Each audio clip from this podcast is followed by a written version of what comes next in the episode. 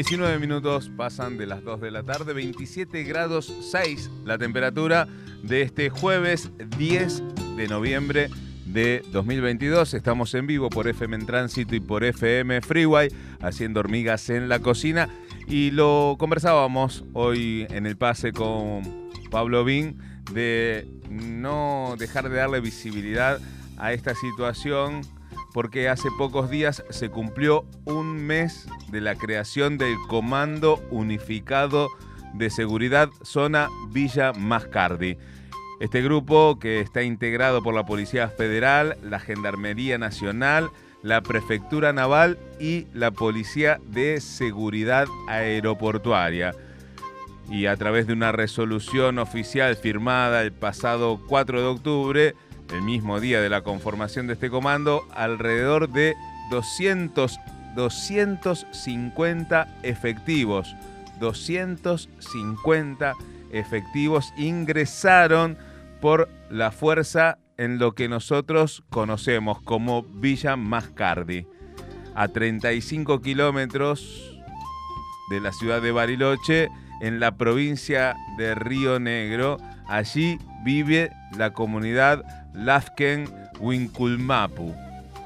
Desde FM en Tránsito, desde Hormigas en la Cocina, nos comunicamos con Débora Vera, una de las siete mujeres mapuches detenidas en esa triste jornada que relató en primera persona lo que sucedió y aquí Débora eh, se presenta y te hace un breve relato de aquella represión. Bueno, Mai Mai Concuché, Cheta Débora Vera Pinguén, Checupan Ticumapumeu.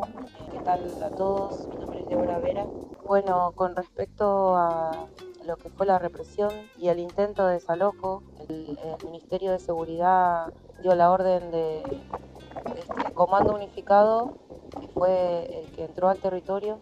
Ese comando unificado estaba la Policía de Río Negro, la Federal, la Gendarmería, Prefectura, el GEO. Ellos entraron al territorio sin mostrarnos ninguna orden de, nada. Supuestamente lo que tenían era una orden de allanamiento, pero nunca nos mostraron nada, solamente nos mostraron tiros, porque entraron a los tiros, o sea, entraron disparándonos a un montón de mujeres con pupi chiqueche, o sea, con chicos y, y con dos bebés, eh, al grito de tírense al piso o los mato. Así comenzaba aquella jornada de represión, como lo escuchabas en el relato en primera persona de Débora Vera, quien estaba allí en la comunidad de Lafkenwinkel Mapu y como consecuencia de esta represión, Débora fue detenida junto a otras seis Lamien, mujeres del pueblo mapuche, dos de ellas con hijos y una embarazada. Todas fueron trasladadas a la ciudad de Bariloche. Hasta ese momento estábamos en comunicación con la abogada, más o menos nos contó un panorama de la situación y a la hora de esa reunión que tuvimos con ella, la Policía Federal Argentina, junto con 10 agentes más o menos de distintas fuerzas eh, y testigos, nos querían llevar a, a cuatro de nosotras a la fuerza, les preguntábamos a dónde y no nos decían. Y bueno, por la fuerza y esposadas y a través de la violencia, nos subieron a un avión de la prefectura y nos trasladaron a Buenos Aires.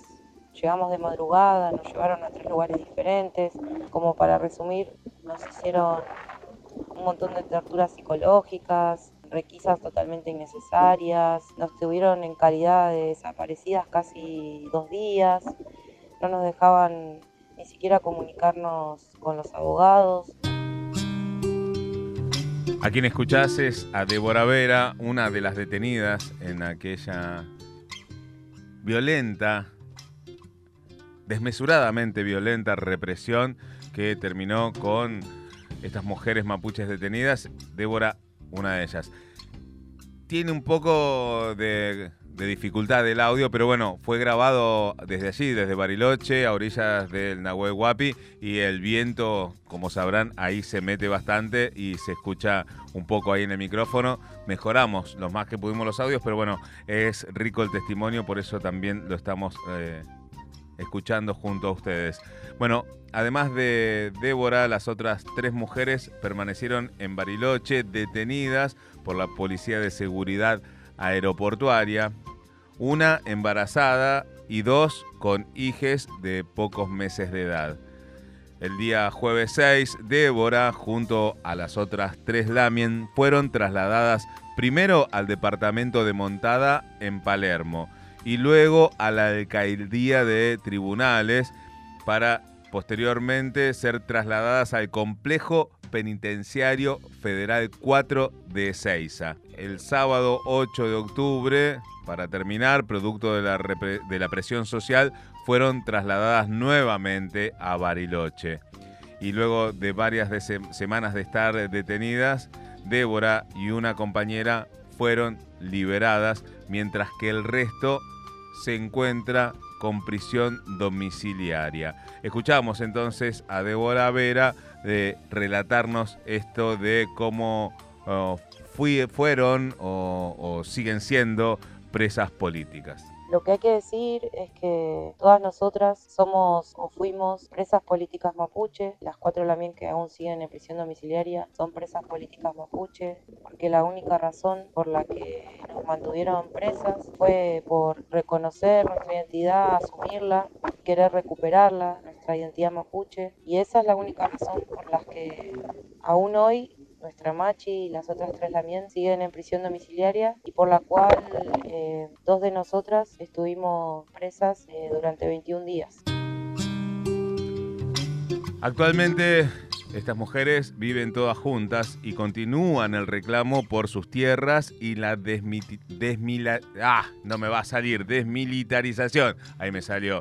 El comando que reúne a las fuerzas federales y provinciales está en su territorio al día de hoy controlando el acceso de cualquier persona que se acerque por la ruta, así que la desmilitarización, lo quería decir una vez más para ver qué me sale, eh, es todavía una necesidad y un pedido de las comunidades de allí del sur de la Argentina, allí en Villa Mascardi.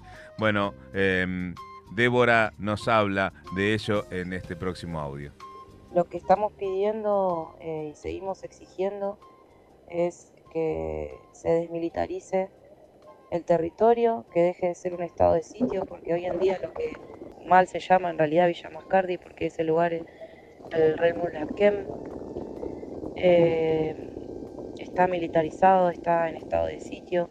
Para pasar por allí te escolta la gendarmería, te identificación que si querés bajar al que no sea al lago. Digamos que se termine ese comando unificado, que se vaya del territorio, que se deje de perseguir a Pulamien, que se deje de hostigar a la gente mapuche, eh, a las comunidades mapuche igual, que se deje de hostigar a toda la gente consciente igual que está solidarizándose, Principalmente lo que se está pidiendo es que nuestra machi pueda volver a su rewe y bueno, también obviamente la libertad de nuestra machi y de las tres también que aún están en prisión domiciliaria. Bien, entonces a quien escuchamos fue a Débora Vera, quien fue detenida ilegalmente junto a otras seis mujeres mapuche por ser mapuche y por resistir en su territorio eh, ancestral. La justicia federal de Bariloche no acreditó hasta el momento en la causa ninguna responsabilidad y todavía no se sabe por qué eh, entraron con esa virulencia en el territorio.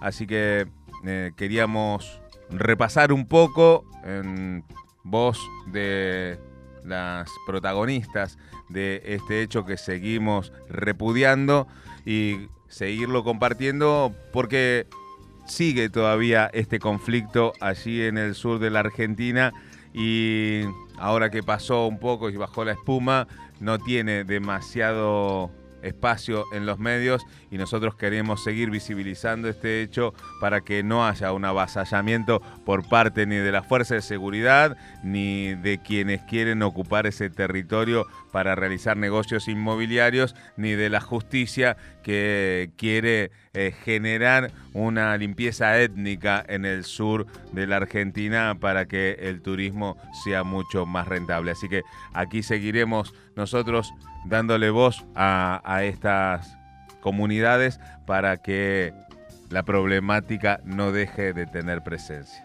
Nosotras sí fuimos amedrentadas, fuimos violentadas, digamos, nos quisieron eh, hacer tener miedo, pero todo el tiempo igual nosotras estuvimos re firmes, siempre estuvimos unidas, no caímos en ninguna de sus provocaciones, digamos, siempre nos mantuvimos muy fuertes, aunque nos, nos quisieron separar, a pesar de todo lo que vivimos, igual siempre nos mantuvimos muy fuertes.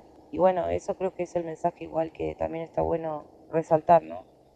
Que cuando uno también tiene una convicción de algo, eh, eso es lo que también te sostiene.